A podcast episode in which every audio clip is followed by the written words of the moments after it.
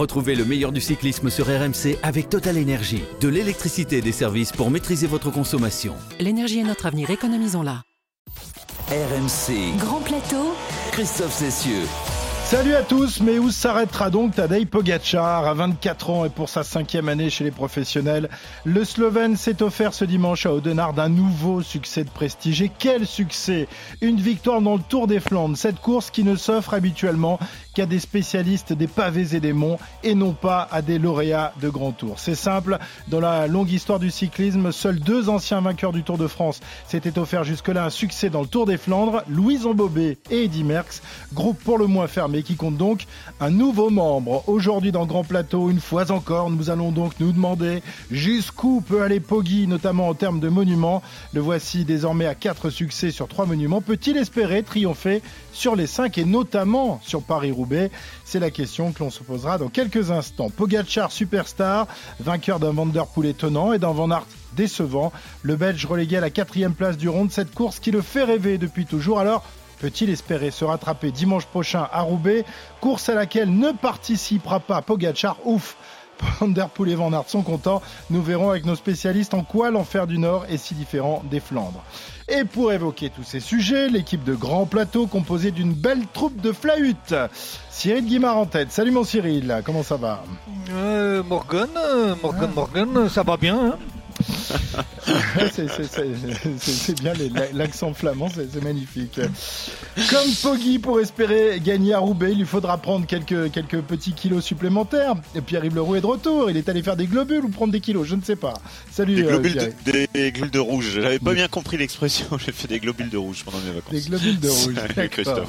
Et enfin, notre éternel voyageur qui a pris un abonnement Paris-Flandre, Flandre-Paris, Arnaud Souk. Salut les amis, j'ai même monté le Courmont à vélo. Voilà, pas aussi vite. Alors j'ai mis avec 8 un vélo électrique. Non, non, avec le mien, j'ai mis 8 minutes là où les pros mettent 3 minutes. Tu vois, sur 2 km, j'ai pris 5 minutes dans la tronche. et tu l'as fait 3 fois? Non, je l'ai fait qu'une fois. Je l'ai fait qu'une fois. Mais j'avais fait le Copenberg juste avant. Par contre, ça, c'est ça, c'est bien dur. Ça. Samedi avant. J'ai fait, fait, fait, ça euh, la semaine dernière avant Grand Game. C'est un beau métier quand même. Ouais, c'est un beau métier, ouais, ouais. Bah oui, mais bon, moi, Pierre-Yves, tu vois, je vais me rendre compte un petit peu des difficultés. ah oui, mais je me rappelle des reconnaissances. Vous avez fait les reconnaissances aussi tous les deux à Tour de Rôle de Paris-Roubaix. Ah oui, la trouée d'Arambert. Alors ça, c'est pas rigolo du tout, ça. Je préfère monter le Cormont, je te le dis. Ah ouais, ça fait mal aux fesses. Hein. Ouh là là. C'était prévu, c'était écrit. Le Tour des Flandres 2023 ne pouvait échapper à l'un des trois géants du peloton. Après Vanderpool à San Remo, c'est Pogacar qui ce dimanche a levé les bras en vainqueur à Audenard une explosion, ça va être incroyable cette fin de euh, Tour des Flandres. On savait que ça ferait des dégâts, et eh bien le Copenberg n'a pas failli à sa réputation aujourd'hui. On y est même dans le Bonnet Time, le haut du vieux Quarmont, et c'est euh, le moment qu'on attendait, le moment qu'a choisi euh, Tadej Pogacar pour placer, pour placer sa grosse pilule au pied du Quarmont, et ça a distancé Mathieu Van Der Poel. Il va essayer de rentrer sur Tadej Pogacar qui pour l'instant résiste à 16 km désormais de l'arrivée, juste avant le Paterberg, dernière difficulté du jour. C'est un surdoué, c'est un monstre, c'est même un dieu vivant du vélo Tadej Pogacar qui se retourne, qui va se passer la main sur le nez, qui commence à hocher la tête, qui commence à comprendre désormais à 500 mètres de l'arrivée. Tadej Pogacar a esquissé un petit sourire parce qu'il le sait. Il est en train de marquer l'histoire. Il est sur le point de marquer l'histoire. Tadej Pogacar qui euh, est à la relance une dernière fois, qui hoche la tête une nouvelle fois, qui n'en peut plus. 273 km aujourd'hui pour le Slovène. Tadej Pogacar absolument monumental qui va gagner. C'est le doigt au ciel pour Tadej Pogacar qui a écrit à nouveau, encore une fois, aujourd'hui, la légende du vélo, Tadej Pogacar, nouveau lion des Flandres.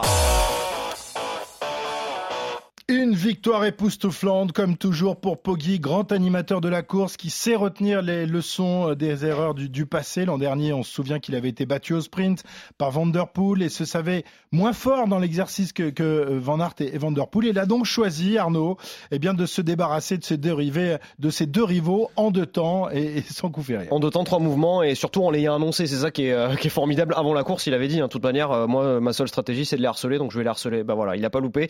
Il n'a pas failli à à son plan. Euh, Tadej Pogacar à 55 km déjà deuxième passage du Quarmont. Il en a mis une petite première histoire de voir un petit peu, euh, de faire l'état des, lieux des troupes et puis ben, petit à petit au fur et à mesure des, autres difficultés. Ce qui est à noter quand même, c'est que c'est euh, une attaque de Mathieu Van Der Poel qui a distancé Wout Van Aert. Donc là, et en plus, il a trouvé Mathieu Van Der Poel dans les circonstances pour lui faire un petit peu de travail. Mais bon, voilà, une fois le passage du dernier vieux Quarmont eh bien effectué, on a compris que Tadej Pogacar avait eu cette fameuse tactique du harcèlement qui avait payé, tout simplement sentait les, choses inéluctables, Cyril, hier. On savait, je ne sais pas, mais on le savait depuis longtemps que, que Pogacar allait gagner cette course. Il était vraiment une jambe, une jambe et demie au-dessus de la concurrence.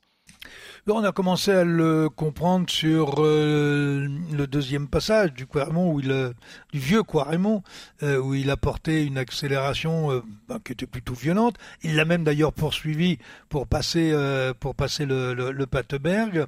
et ensuite, bon, il a dit bon, c'est peut-être un petit peu trop loin, je lève le pied, d'autant qu'on a le Koppenberg derrière.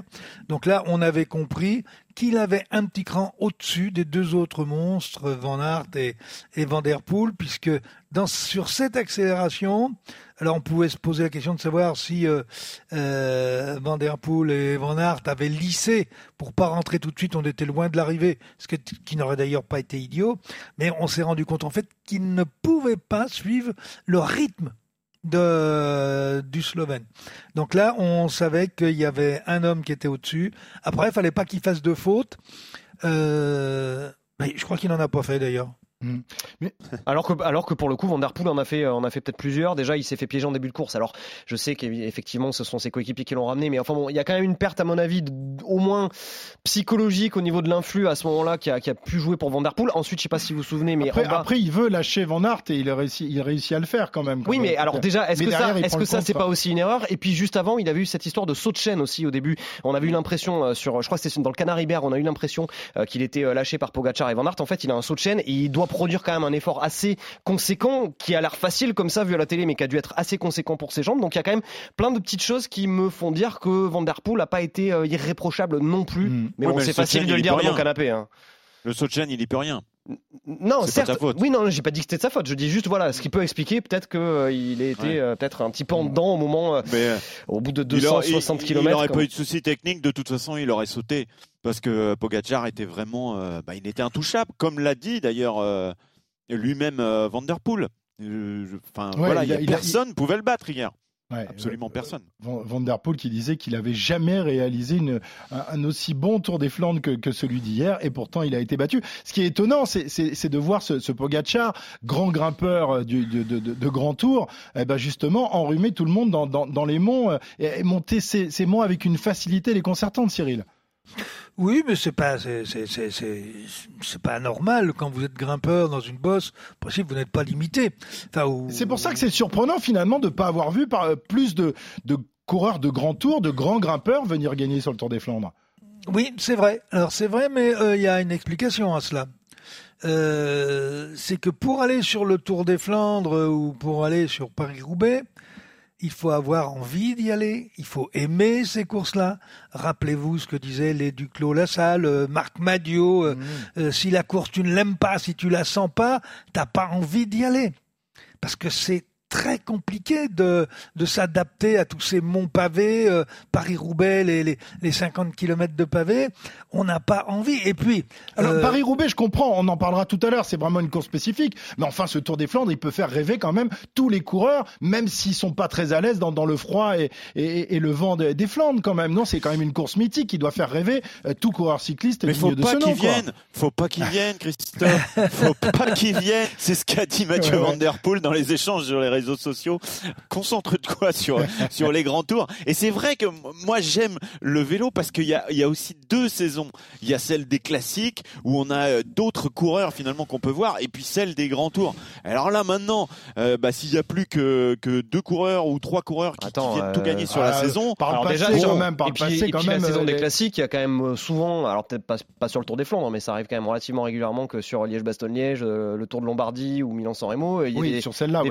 Bah oui, mais bon, c'est quand même la moitié, plus de la moitié des monuments. C'est les deux tiers qui des est monuments. Qui est quoi bah, Qui est des vainqueurs du Tour de France qui s'imposent, euh, Pierre-Yves enfin des, des, des, des, des, coureurs qui font euh, le, classement général. Enfin, je sais oui, moi, sur, sur, moi, moi je trouve, un peu moins. je trouve alors après, oui, sur les Flandriennes, effectivement, il y en a, il y en a beaucoup moins, mais je, je trouve que justement, ça, ça rajoute un petit peu de dramaturgie à tout ça, ça rajoute du spectacle, ça fait un facteur X supplémentaire. Et puis, euh, bon, là, on, on a tendance à s'étonner pour Pogacar, mais on avait vu Julien Alaphilippe être parfaitement à l'aise euh, il, y a, il y a trois ans de cela euh, sur le Tour des Flandres pour sa première participation, avant de finalement prendre une, une moto dans une pédale qu'il avait poussé à abandonner. Mais c'est pas non plus la première fois qu'on voit un coureur de 55 60 bah kilos. Philippe, on le voit pas sur les grands tours par contre. Hein. Bah, enfin, on le voit pas sur les. oui. Ah non, mais qu'est-ce que c'est que cette attaque? Bah non, mais euh, enfin, il est pas capable de gagner un grand Non, mais tour. c'est Ah, ce que je veux dire, d'accord, mais enfin, Ce il que je veux dire, c'est que porté c'est un, plutôt un grimpeur a priori à la Philippe. euh, Tu plus, un grimpeur qu'un Flavio Oui. a priori. Oui, tout à fait. Voilà. Ouais. Non, Bon, en, en tout cas, ouais, ouais, par le passé, quand même, Cyril, c'est c'est les mêmes qui gagnaient les, les, les Flandres et qui gagnaient le Tour de France. Euh, Enfin, il y en a eu un- quelques-uns en tout cas. Même si Non, Bernard pas- Hinault pas- n'a jamais gagné le, le Tour des Flandres, je crois qu'il aimait pas non, non plus cette course. Enfin, il est pas, il aimait pas les courses du printemps, en gros. Il Enfin, rien. il aimait pas, euh, il, il aimait pas euh, ces deux courses-là parce que, euh, et là, on va, on, on va revenir au problème de fond.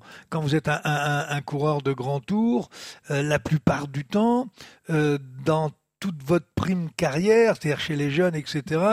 Euh, c'est pas les courses qui qui, qui, qui vous permettaient euh, les, les courses où vous alliez participer. Vous évitiez là où il y avait des pavés, là où il y avait des monts, euh, ce qui est pas vrai pour les Flamands bien sûr, mais euh, ils y vont pas, ils ont pas envie d'y aller. Enfin, Hinault, Vous il y c'est- tous les ans hein, sur Paris-Roubaix. hein.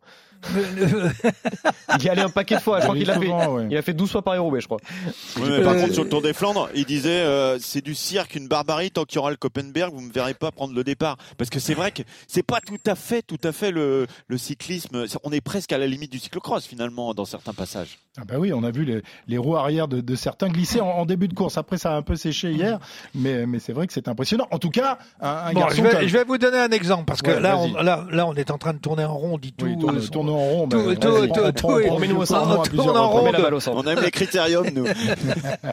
Euh, je, je suis désolé. euh, en France, on a combien de coureurs capables d'être à l'aise sur les pavés? Très peu. Euh, et ceux qui y sont, euh, ceux qui le sont, euh, y vont.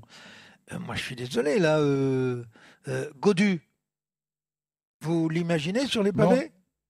Non. Or, il peut, jou- il, il- il- il joue les top 5 dans les grands tours? Mhm. Thibaut Pinot, vous l'avez vu, euh, même, même seulement que ça puisse lui effleurer l'esprit Absolument pas. Et Euh, euh, Bardet, il y, il y va pas plus non plus. Bon, vous avez des coureurs qui ne, qui ne sont pas.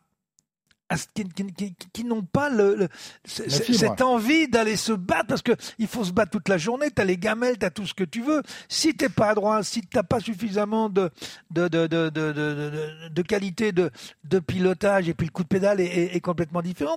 Pour être là sur ces courses, il faut se préparer pas huit jours avant. Mhm. C'est bien avant qu'il faut se préparer. Le- Les, les- les coureurs qui vont sur Tirreno ou Paris-Nice, euh, une partie, euh, ils vont pour préparer euh, le Volk, Kurn et compagnie. Donc vous avez euh, deux catégories de coureurs, ceux qui y vont. Et puis vous avez quelques exceptions. Vous avez quelques exceptions. Vous avez Pogachar, Pogachar euh, aujourd'hui, euh, euh, les euh, Merckx, mais Merckx il savait aussi tout faire. Mhm. Euh, les classes, puis, puis bon, il était belge, donc euh, Oui, c'est ça. Il était Ouais, un peu obligé. Ouais, mais en, en- en 69, lorsqu'il gagne son premier Tour des Flandres, ça fait 4 ans qu'il est pro. Il a jamais gagné le Tour des Flandres alors qu'il a gagné toutes les autres classiques. Et, et cette année-là, il fait un, un- un festival incroyable dans, dans le Tour des Flandres. Et quelques mois plus tard, il gagne le Tour, des- le tour de France. le Tour de France en 69. Oui, Ouais, premier mais- tour. on- on- euh, si on prend par exemple Bernard Hinault, Bernard Hinault n'aime pas ces courses, mais il y a de la pression qui vient, j'en fais aussi un peu partie, et je sais qu'il peut gagner Paris-Roubaix. Euh, il vient sur Paris-Roubaix, il fait une année, il va faire quatre. Euh, là, il a compris que, ben, l'année d'avant d'ailleurs, là, il a compris que là, finalement, les pavés, il est passé pas si mal que ça euh, quand il avait de la force dans la jambe. Mhm. Bon, on aura l'occasion d'en reparler. Euh, et donc, l'année d'après, il dit à tout le monde que c'est une saloperie, voire pire. Il y vient, mais il y vient pour gagner. Mm.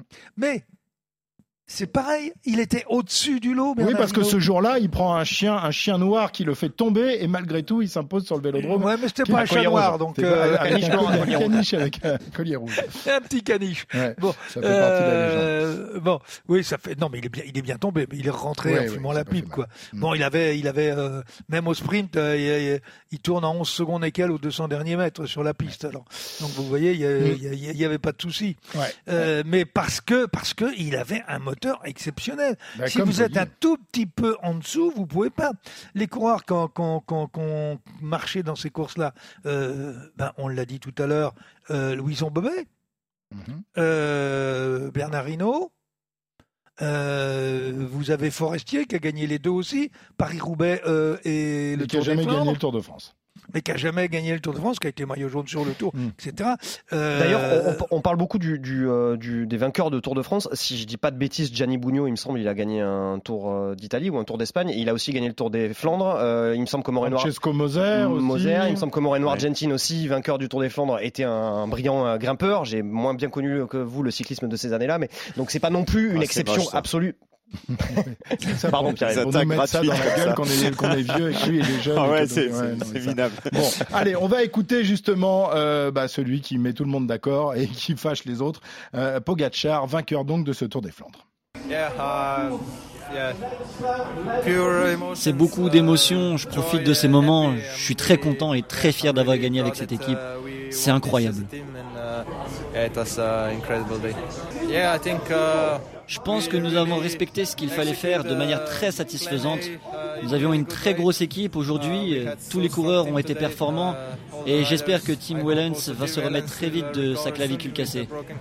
On a fait un boulot incroyable, c'était une vraie performance d'équipe, euh, 10 sur 10.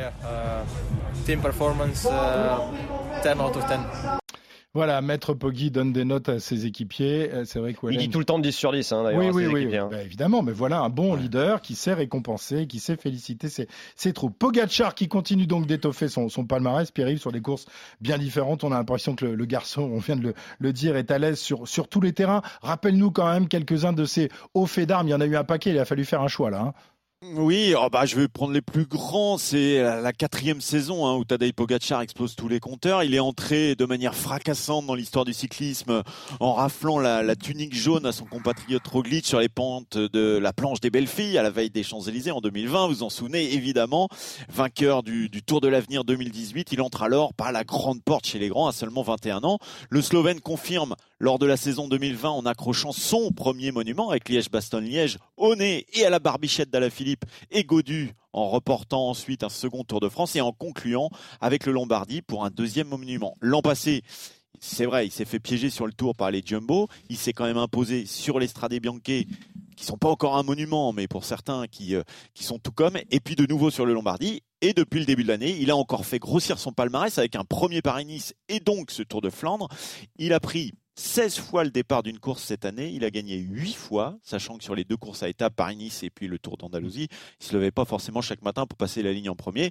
La bonne nouvelle quand même pour ses adversaires, c'est qu'il a déclaré hier, même si je ne gagne pas le Tour, ma saison est réussie. Ah oui. Bon, vous n'êtes pas obligé de le croire, hein, messieurs. Je suis pas sûr qu'il ne sera pas au départ du, de- du Tour de France. En tout cas, il sera pas au départ de Paris-Roubaix. Ça, ça en soulage quand même quelques-uns.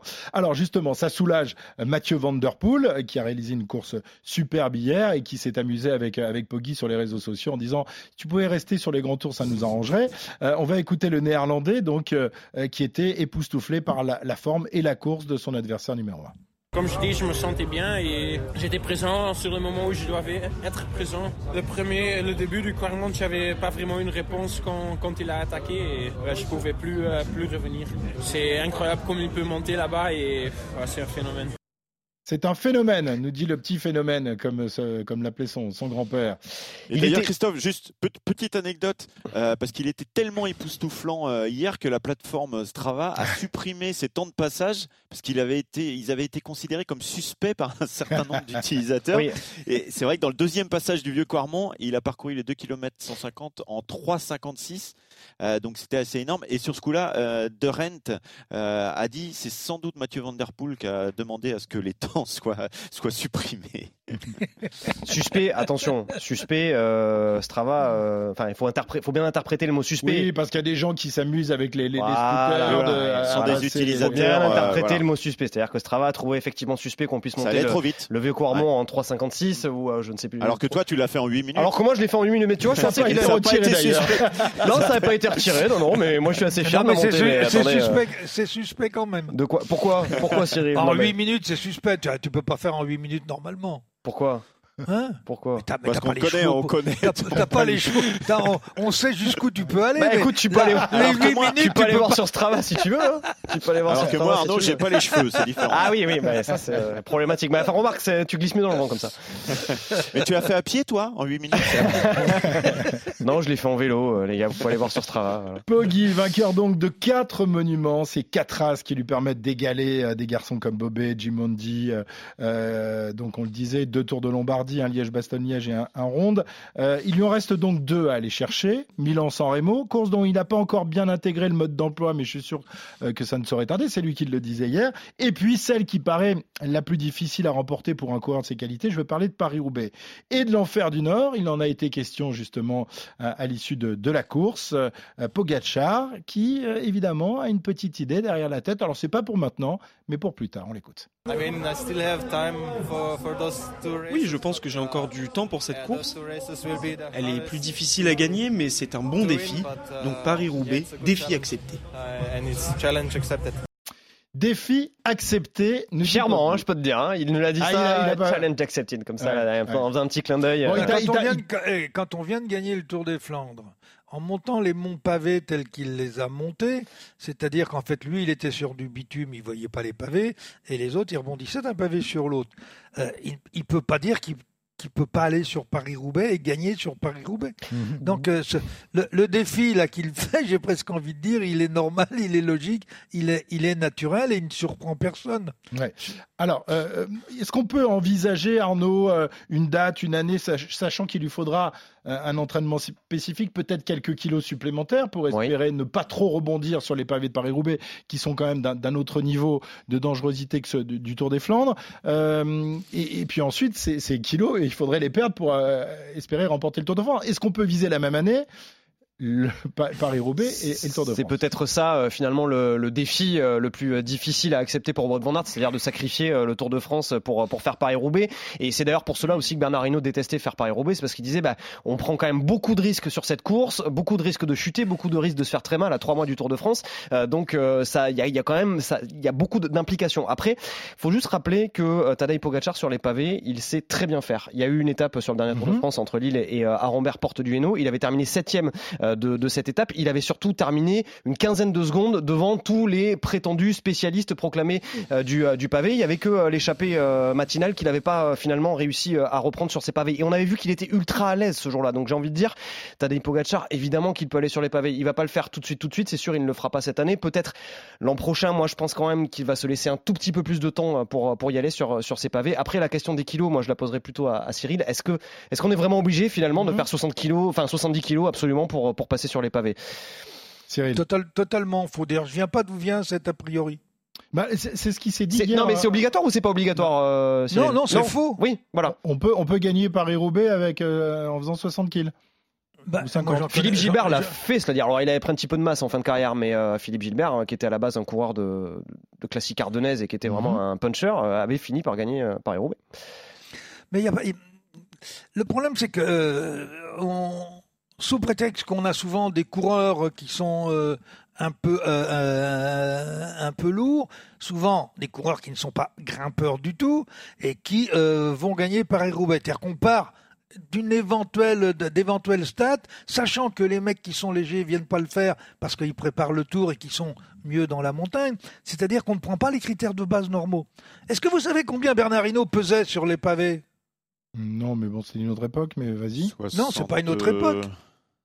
Bah, il devait peser le même, à peu près 65. le même poids, j'imagine, que, euh, non, que sur le Tour non, de France. non, non, pas du tout. Ah oui, bon que sur, que sur le Oui. tour, Ah oui. oui. Oui, mais il était entre 62 et 63. Mhm. Et Poggi, il était à 66. Ouais, il est Marc trop Madio, je vais poser la question quand même ce matin. Je vais envoyer un petit texto, dit, attends, quand tu gagnais tes Paris-Roubaix, là, j'ai plus en mémoire, mais tu pesais combien? Alors? Vous pouvez, dire, Ah. vous pouvez dire un chiffre? 60, 65 66 Oh, il, Bah, a il était pratiquement au poids de Pogachar 66. 67 67. Tu lui as demandé son poids maintenant ou pas? Non, non, il tient bien. Non, non, non, non, bien. non, parce que ça- ça- son, épouse m'a dit tu lui poses pas cette question. Donc le problème du poids, putain, pas- je, un faux je vois problème, pas d'accord. pour, je ne vois pas pourquoi, sous prétexte que tu pèses pas assez lourd, enfin tu pèses pas assez lourd, que tu sois léger, tu passes pas les pavés. Pour passer les pavés, il y a qu'une seule condition, c'est de la force dans la jambe, et il faut passer à une certaine vitesse, car en dessous d'une certaine vitesse, là vous tapez sur le Ouais, pavé. ouais. À partir d'une certaine vitesse, eh bien, vous ne tapez plus sur le pavé. C'est donc pas un problème de poids, c'est un problème de vitesse et donc un problème de, de force. Euh, je suis désolé, euh, Bernard Hinault, il avait, bah, à l'époque, euh, c'était, à la, limite, c'était le Pogachar d'aujourd'hui. Euh, quand il vissait sur les pavés, il bougeait pas, hein. Mhm. Et- En plus, et vous- en plus, il était bien posé, ce qui était quand même un avantage. Et, vous, et le poids des, des vainqueurs de Milan-San Remo, vous avez pas regardé? C'est la Bah, même chose en fait. Hein Bah, c'est que des costauds sensiblement la quasiment, même hein. chose. Bah, oui, mais bon, tu sais, le, le Poggio, même des grimpeurs moyens peuvent passer. Bon alors, alors, alors d'accord, ok. Donc c'est pas un problème de poids. Euh, Non. c'est- un problème de quoi? Pourquoi alors refusent-ils tous même, même Pogacar qui est allé sur toutes les courses, mais Paris-Roubaix, euh, il dit bon j'irai un jour, mais pas tout de suite. Pourquoi euh, Pourquoi il refuse d'aller sur Paris-Roubaix? C'est quoi? C'est la, la peur, le danger de, de cette course, la peur de, de, de se faire mal Hino, si comment- t'écoutes Hino, en tout cas clairement lui à l'époque, euh, et c'était placé de la même manière qu'aujourd'hui dans le calendrier, de, de- de C'est la préparation pour le tour. C'était, il avait peur surtout et, et avant De tout se faire mal, de se faire mal, d'avoir une grosse chute. Mi-avril, t'as euh, t'as deux de- mois et demi pour se Oui, mais attendez, coude. Ber- Ber- Bernard Hinault n'était pas un fin pilote. Mais pour, Pogacar, divers- pour diverses euh, raisons. Pogachar, oui.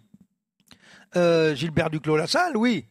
Euh, mais, mais si on prend Marc Madio, Marc Madio n'était pas, encore heureusement, euh, euh, on l'avait mis au cyclocross, n'était pas le meilleur pilote du monde sur, sur un vélo.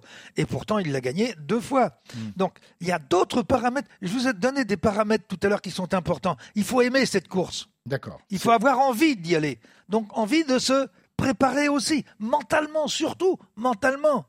Vous Voilà. avez vu les gamelles Vous avez vu les gamelles sur ce Tour des Flandres? On est que 8 jours avant le Paris-Roubaix. En quoi c'est plus dangereux? Oui, je, oui, c'est ça. Ah Non, bah, les pavés c'est- saillants c'est- d'Arambert, euh, c'est pas très rigolo de tomber dessus quand même. hein, euh. Ah oui, mais enfin hier, euh, je veux dire les Oui, non, gamelles mais de ou euh, Bon, en tout cas, c'est ce que dit Hino, lui. hein. Il, trou- il trouvait, enfin, c'est peut-être au-delà des pavés, c'est surtout les circonstances de course qui semblent euh, augmenter les pourcentages de euh, chances qu'il y ait des chutes et qu'il y ait des chutes bah, graves euh, de par le fait. Oui, mais les chutes, elles sont, elles sont inhérentes à la compétition cycliste et en fonction effectivement des parcours, du nombre de coureurs, de, de, la façon dont, le, de- la guerre a lieu dans le, dans, dans le peloton.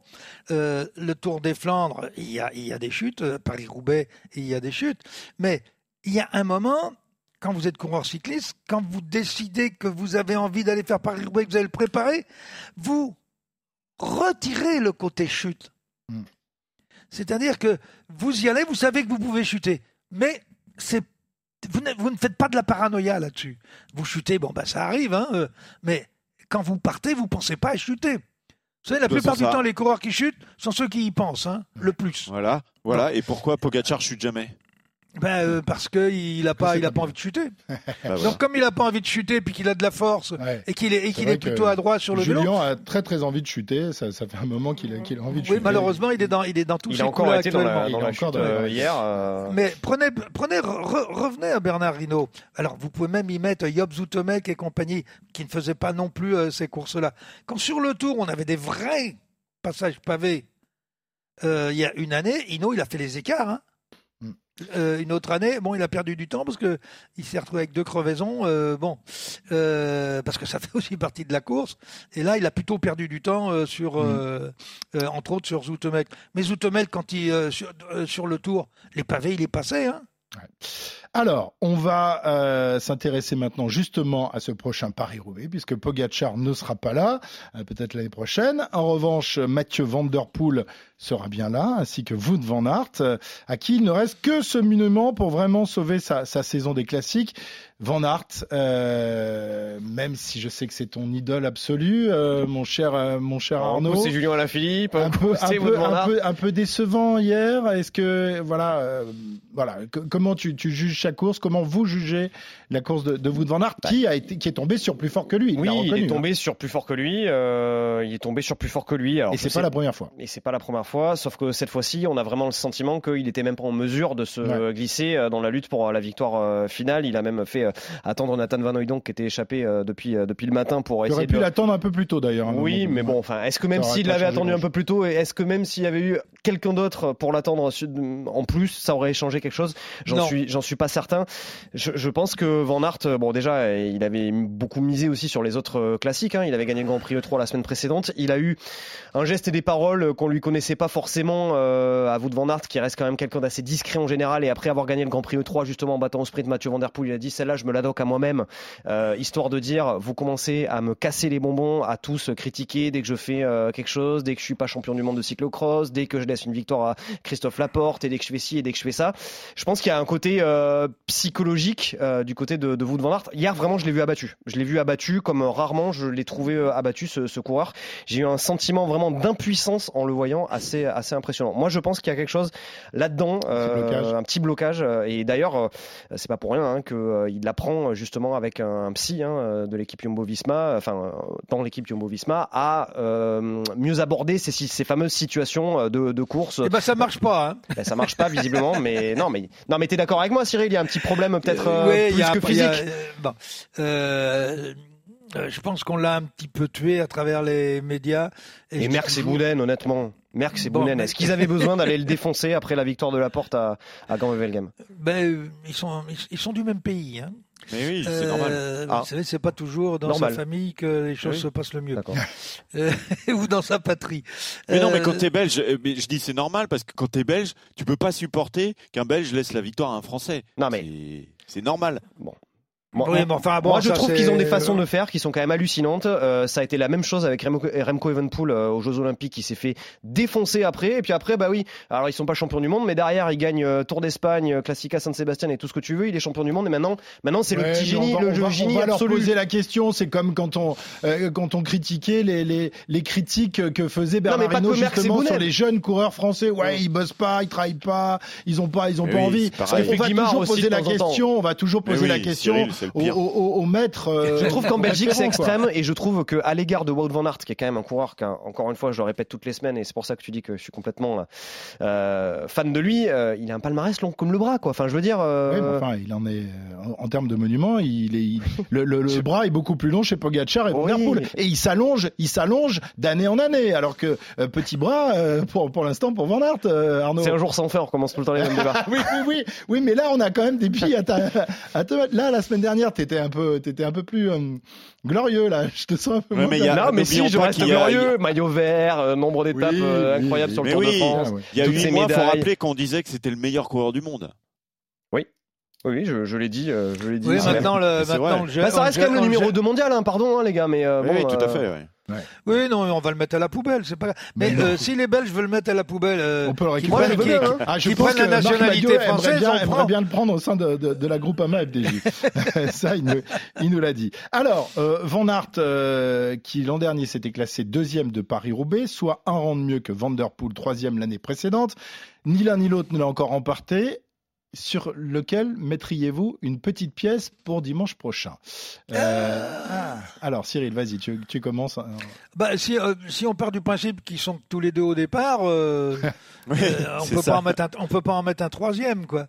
et c'est pourtant souvent ce qui, ce qui peut se produire. Ouais. Mais moi, je pense sur ce que l'on a vu hier, sur ce Tour des Flandres je suis pas certain que Wout van Aert va pas rentrer dans une petite crise Mhm. morale et qu'il faudra peut-être quatre psys pour le remettre en route. Euh, J'adore moi ces trucs-là. Si vous avez un petit problème, il vous faut un psy. Euh, bah, je suis désolé, dans le temps il n'y avait pas de psy et puis euh, les choses se passaient bien aussi. Hein. Il y avait Guimard qui faisait psy. Mais c'était bah, toi le psy. Mais, mais, mais, mais, mais souvent, oui, euh, souvent c'est le rôle, c'est le rôle du manager de faire un peu preuve de pédagogie, euh, mais passer, passer systématiquement un coureur sur le, sur le canapé pour lui demander effectivement s'il a envie de se faire mal aux jambes le dimanche. Bon, moi, ça me fait rigoler tout ça, mais même si euh, j'ai été l'un des premiers à faire passer des coureurs devant les psys, mais euh, pas des psys d'équipe, des vrais. Euh, je dis pas que les autres ne sont pas vrais, mais je pars du principe que quand vous avez un médecin, il est là pour faire marcher les coureurs. Quand vous avez un psy, il est là pour faire marcher un coureur. Mmh. Il n'est pas là obligatoirement ouais. pour pour le soigné. Bon alors donc, donc, alors il a il a ça eh non, il, est, les, il a un long nom ce favori là. Les, les petits ne servent à rien mais tu, tu, tu mets alors tu, tu, penses quand même qu'il y a un petit problème mental chez Van Aert. Est-ce qu'il peut le résoudre d'ici dimanche prochain? Est-ce que tu penses qu'il peut gagner? Alors qui commence déjà et je le dis souvent aux coureurs Arrêtez, arrêtez, arrêtez d'aller sur les réseaux sociaux, de raconter votre vie, de raconter tout ce que vous faites. Vous vous faites allumer, eh ben tant mieux, c'est de votre faute, c'est pas de la mienne. Mais arrêtez, votre métier c'est pas ça. Votre métier c'est de vous entraîner le mieux possible, de vous préparer le mieux possible. C'est pas d'aller vous amuser sur les réseaux sociaux. Non seulement ils vont sur les réseaux sociaux, mais ils vont sur Strava et ils disent à tout le monde ce qu'on fait. Bah écoutez, je suis désolé, euh, euh, ce que tu fais à l'entraînement, c'est toi. T'as pas. C'était t'as pas à mieux le quand il n'y avait pas de psy, quand il n'y Ouais, avait pas ouais, internet, bah, quand il n'y avait pas de réseaux sociaux. À l'époque. euh, Ben, non, non, mais c'était, mais, mais- mais non, là vous me chambrez, mais euh, c'est pas bonne volé. guerre.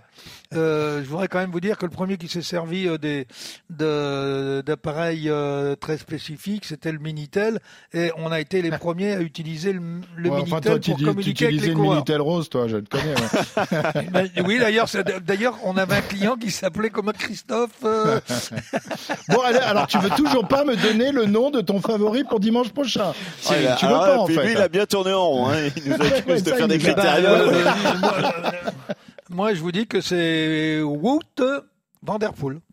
Va- Vander- Vanderpool. Vanderpool, ton favori. Van Der Poel. D'accord, donc l'un des deux, quoi, en gros.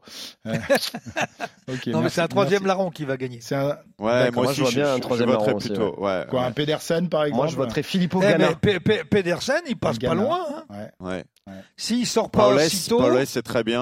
euh, ouais. en ce moment Si- aussi. s'il sort un peu plus tard, qu'il va pas se faire. euh, Paulès 7 qui avait été très bon sur les pavés aussi euh, sur Oui. le Tour de France euh, l'an passé. Mais euh, Filippo Ganna, attention. Non, mais je pourrais finir Bah, ça mais fait non, ça non, non, que tu parles. Je refuse que tu finisses.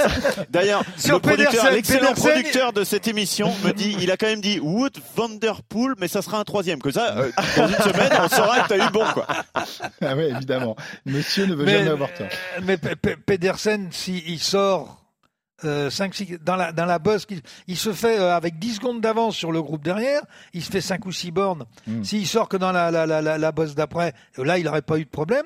Il n'aurait été rejoint par Pogachar, vraisemblablement, Ouais. euh, qu'a- qu'après le vieux Quaremont. Et là, parce qu'il va quand même gagner le sprint derrière pour la troisième place. hein.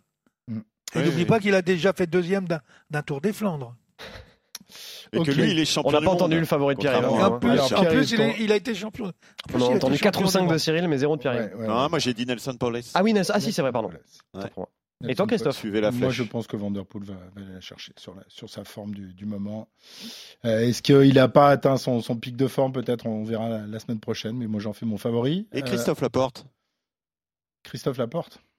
Ah, Ouais. pourquoi pas hein Difficile Non, pour lui euh, sur le Tour des Flandres. Là, franchement, s'il fait ça à Van Aert, euh, ou alors il faudrait vraiment que Van Aert ait un. Mais moi, un par contre, je, je sors pas du tout Van Aert de, du paquet pour la victoire. hein. Euh, entre- J'aurais j'aurais presque envie de parler sur lui, mais je, je pense qu'on mesure pas à quel point Philippe Ogana est très très très fort en ce début de saison et à quel point euh, justement lui son son, son gabarit peut Enfin, faire des, des On l'a différences. pas euh, vu sur le Tour des Flandres. hein. Non, c'est sûr, c'est sûr. On l'a pas vu sur le Tour des Flandres, il était pas là. Donc, euh, Je suis pas certain. Je suis pas certain que son gabarit euh, soit un Ah oui. avantage ouais, et que vrai. son poids soit également euh, un avantage. On l'a déjà dit, ça, Cyril. Je croyais que le poids, c'était pas un problème, Ouais. Cyril. Hein, finalement. Alors- vaut, mieux, vaut mieux être léger. C'est Hein. n'importe quoi. ce Ah, faut mieux être léger maintenant pour gagner Paris Roubaix. Bah oui. Avec 40 kilos, tu gagnes par Roubaix. vous n'avez pas à prendre du poids supplémentaire. Vivo, Bardet, euh, à la Philippe favori. Je vais mettre Ça va leur donner des idées. Non mais attendez. Ah, tu peux. Non mais euh, restons sérieux. Oui, Ah oui, bah oui, avec bien la toi, première fois La graisse, si vous prenez 2 kilos de graisse pour dire j'aime mieux passer les pavés, là vous vous mettez le doigt dans l'œil. T'as l'impression qu'il est hein. très gras, euh, Philippe Ogana? Euh, non mais il est, il est quand même très lourd. hein. Il a les os lourds. C'est la faute de ses os. Ouais, Avant de nous quitter, un Oui. mot sur le parcours de ce Paris-Roubaix. Arnaud, a priori, c'est du grand classique, départ de Compiègne, puis la longue remontée vers le Valenciennois euh, et l'entrée dans les secteurs pavés. Toujours des petits, euh, voilà, des, des, Il y a des petits changements, des petits ajustements. des petits ajustements, on renouvelle ouais. un petit peu, euh, Ouais. voilà, le, le catalogue histoire aussi de Ouais, faire on a vivre le sorti les patrimoine. aussi. On, a sorti les chèvres cette année Ouais. sur Arambert absolument Enfin, pour brouter euh, la trouée d'Arambert Ouais. euh, qui avait. Avant, on avait Pierre-Yves et Cyril comme chef.